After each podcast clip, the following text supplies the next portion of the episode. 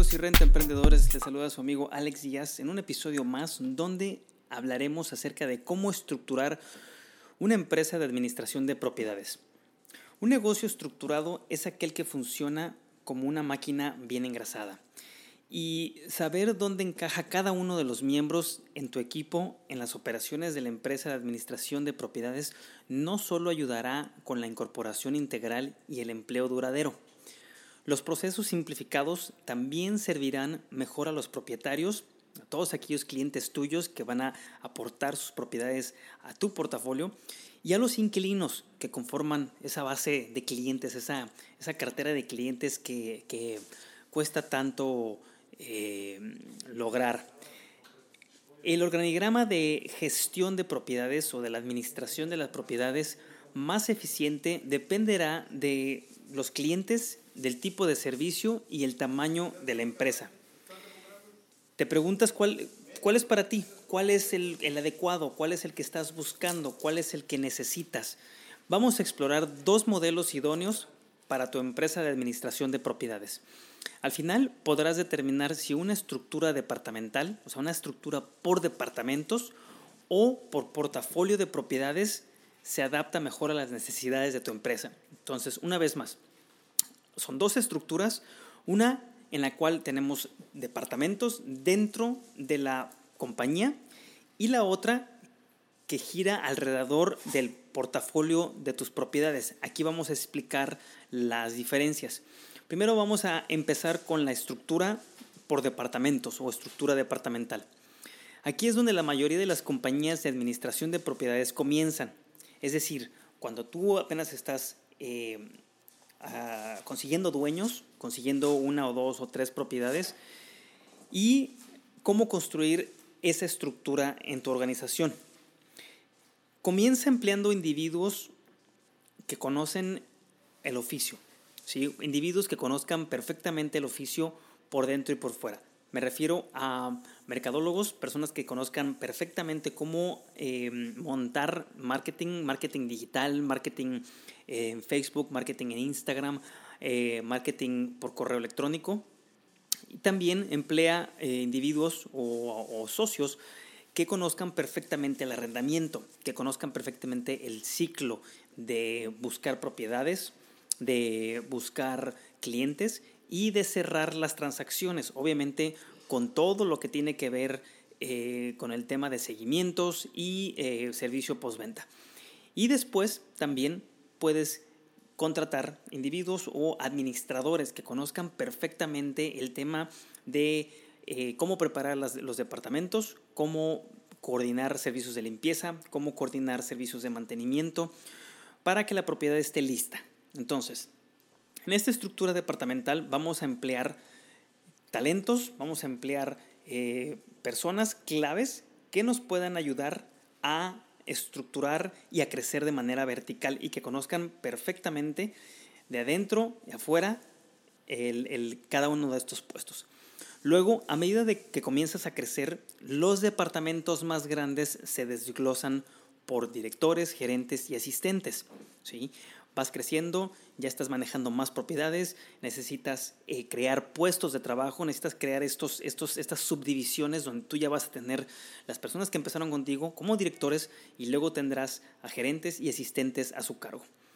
Incluso podría llegar a separar los departamentos por niveles, por niveles regionales y locales, dependiendo si tienes más de una oficina o sectores residenciales y comerciales. Yo recuerdo que cuando yo eh, monté la primera la primera oficina de administración de propiedades, pues yo hacía todo, ¿no? Yo era el que utilizaba y el que se ponía los sombreros o de, de, contador, de administrador, de agente de ventas, de concierge, de todo. Pero a manera que fuimos creciendo y fuimos adquiriendo más propiedades, fuimos adquiriendo más inventario, empecé a reclutar personal que supiera perfectamente el, su posición y que pudiera crecer, o sea, personal clave que podría, pudiera inclusive ser parte de una sociedad contigo porque sabe demasiado y para que no lo perdieras y pudieran crecer ambos de la mano. Todo esto pasa bajo el,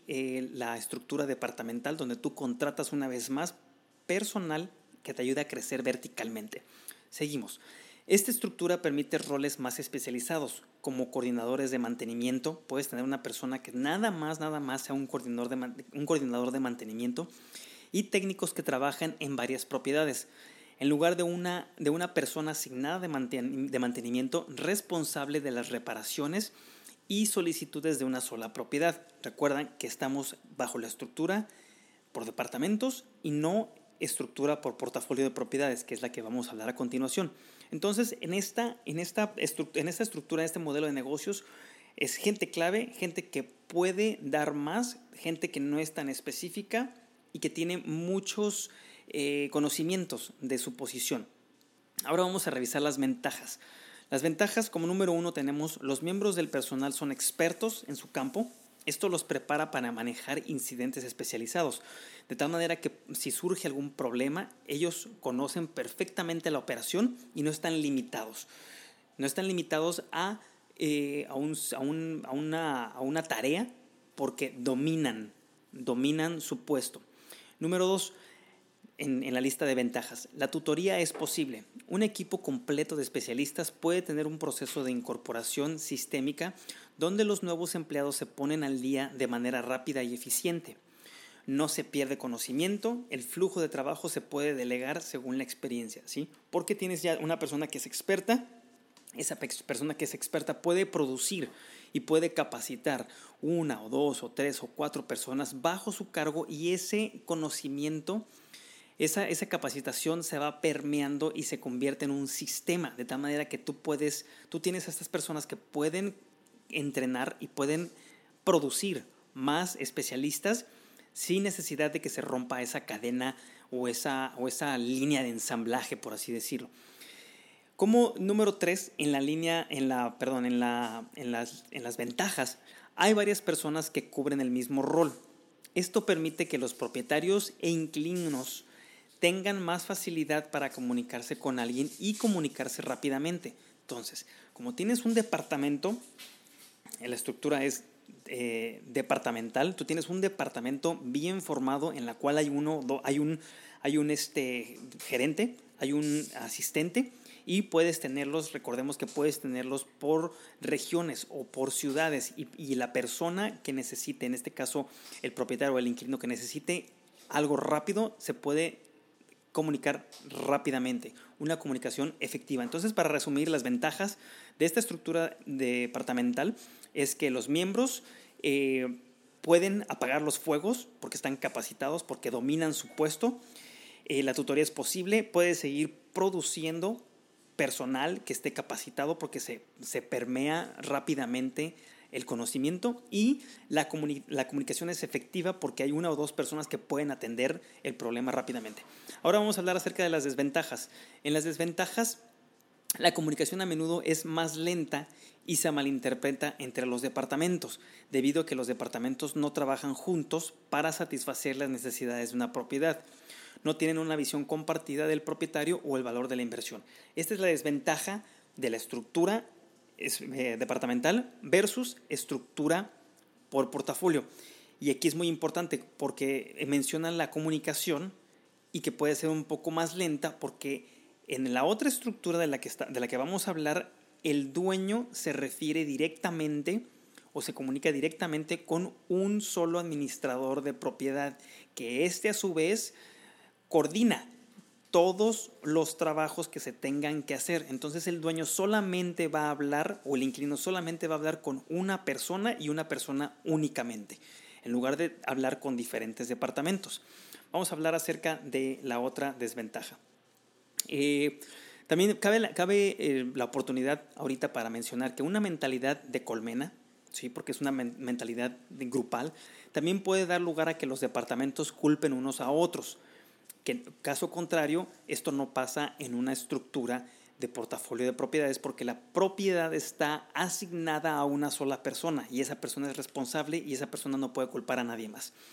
También debes de asegurarte de contratar solo aquellos que se ajustan a la cultura de tu empresa y siempre comuniquen sus valores y objetivos. Esto es muy importante porque están trabajando en grupos y esos grupos pueden seguir una filosofía y pueden tener sus valores y objetivos porque tiene que haber una buena coordinación. Recuerda que estos, esta estructura grupal es una estructura tipo colmena, esa es una estructura donde todos pueden responder rápidamente. Esto es muy bueno para las propiedades y para las compañías que van en crecimiento, porque tú estás contratando gente y se pueden permear y puedes abrir muchas oficinas en diferentes lugares, inclusive simultáneamente.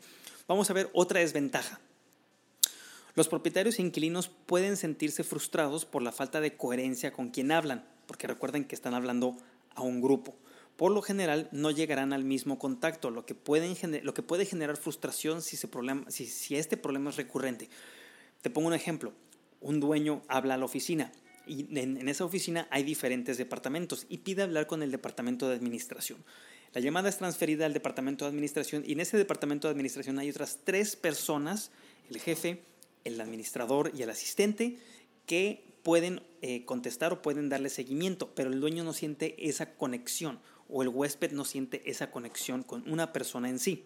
Entonces esa es otra desventaja.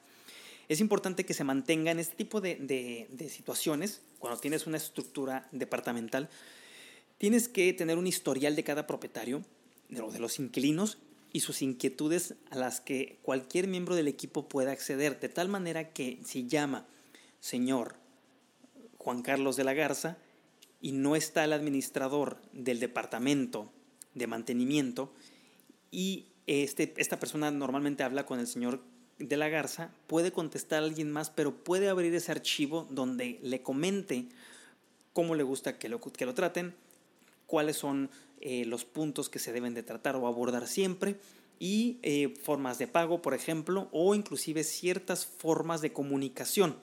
Me refiero a correo, WhatsApp y eh, este, email. Entonces es muy importante porque todo eso le va a dar la pauta y el cliente o el dueño, quien sea que lo contacte, puede seguir ese mismo, esa misma forma de comunicación y ese mismo ritmo. ¿sí? Las plataformas en línea también se pueden utilizar para capacitar a los clientes. Entonces se puede, se puede eh, estar en comunicación con los, con, los, con los dueños y se les puede estar explicando cuál es la dinámica para que no sientan esa eh, falta de comunicación, por así decirlo. Vamos a platicar acerca de la última desventaja de la estructura departamental. Los miembros del personal están dispersos en varias propiedades porque es un grupo. Recuerdan que van y salen a atender varias propiedades y no tienen una propiedad en específico. El nivel de atención e interés en las propiedades individual no es tan leal o firme, de tal manera que a una persona se le asignan cuatro departamentos pero no tiene una lealtad o, una, o un apego con una propiedad, eh, por así decirlo. Aquí se tiene que contratar a suficiente personal para garantizar un flujo de trabajo equilibrado, de tal manera que no se le cargue mucho trabajo a una persona o a otra. Y considerar pasar a una estructura de portafolio de propiedades en cuanto se logre un equilibrio. Pues, estábamos comentando que la mejor estrategia para Iniciar tu negocio, para mí, es la estructura de, por departamentos o departamental. Y después de que logres unos 10, 15, 20 clientes, dependiendo cuáles son tus metas y cuántos quieras eh, tener, cambiarte a una, a, una estructura de portafolio en la cual cada propiedad tenga asignado a una persona en específico. Y bien, vamos a pasar ahora a la otra estructura, una estructura de portafolio de propiedades y vamos a hablar acerca de, sus ventajas y sus desventajas. Muy bien, entonces vamos a platicar acerca de la estructura de portafolio de propiedades y este modelo que me encanta llamarlo el modelo uno a uno. ¿Por qué modelo uno a uno? Bueno, cuando una propiedad o región recibe la atención exclusiva de un solo administrador de propiedades, a medida que expande su número de unidades y su rango de territorio, puede ser difícil para los departamentos mantenerse al día, mantenerse al día con el crecimiento. Y eh, es muy importante porque aquí es donde esto tiene que, se tiene que tomar una decisión para ver si tú ya llegaste a un punto de equilibrio y si puedes asignar este modelo de uno a uno o si estás en pleno crecimiento. Ya una vez que terminas de crecer o, terminas de depurar tu inventario, entonces sí puedes tomar este paso, porque de lo contrario va a ser un poco difícil tener la, la, especialización y tener y asignar un, administrador de propiedad solamente una, una, una propiedad porque este va a estar saturado y no va a poder entrenar a más personas. Esto es cuando representan, eh, eh, cuando tú estás representando la estructura de portafolio de, propiedades, tienes que tomar todo esto en cuenta. Esta estructura fomenta la familiaridad y la cohesión entre el administrador de la propiedad y los clientes en su cartera. Es decir, el dueño de la casa A siempre va a hablar con el administrador de la casa A, punto. No va a hablar ni dirigirse con un grupo, ni con un asistente, del administrador A ni con un subgerente del administrador A. Siempre habla con una persona y esa persona dirige y coordina cualquier tipo de eh, arreglos o de mantenimientos que se tengan que hacer. Por eso promueve o fomenta la familiaridad y la química entre administrador y dueño. Los propietarios tienden a sentirse más cuidados, o sea, más chiqueados al tener su propia persona designada para cuando tengan preguntas o dudas. Dependiendo del tamaño de la empresa, cada administrador de propiedades puede coordinar contratistas de manera continua o podrían tener una lista de especialistas que les reporten, es decir, una lista de, personal de mantenimiento, una lista de administrador, de, por ejemplo, puede ser un, un contador o de asistente que les pueda, les pueda estar rindiendo eh, las tareas y resultados. Ahora vamos a ver las ventajas. Las ventajas como número uno tenemos, hay mucha claridad en torno a las propiedades, a los inquilinos y los propietarios específicos, incluida la comprensión de los problemas actuales, porque este administrador cuando se baja, cuando se trabaja eh, en este tipo de, esquema de portafolio de, de propiedades, está totalmente inmerso en una sola propiedad y la conoce de pe a pa. La conoce de dónde le duele, qué le gusta, tanto el dueño como la propiedad, como la problemática que se puede dar en esa propiedad únicamente. Número dos, la responsabilidad es obvia. Debido a la propiedad del equipo, esto fomenta la eficiencia desde respuestas más rápidas hasta una resolución de problemas más creativa, porque solamente hay una persona y una persona solamente es la culpable o la responsable de cualquier problema o de cualquier eh, victoria que se llegue a dar con esta propiedad.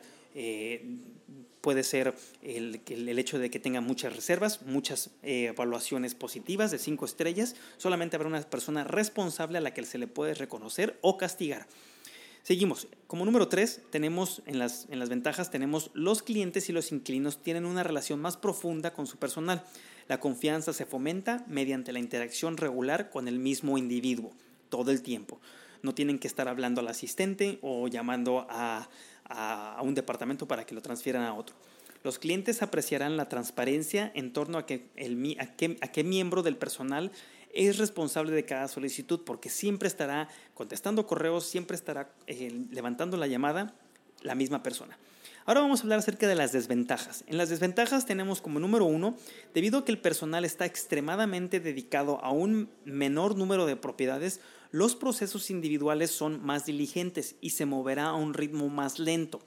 Debes motivar a los administradores de propiedades a describir las, mejoras, las mejores prácticas para la gestión del tiempo. ¿Por qué? Porque solamente se les da una, dos o tres propiedades y no se le da más para que no tengan plato lleno y puedan ellos seguir administrando propiedades y que no bajen la calidad. Pero debido a esto, el proceso es más lento, entonces se tienen que eh, hacer inclusive talleres donde se les enseñe a administrar su tiempo para que no pasen demasiado tiempo o tengan tiempos muertos en una propiedad.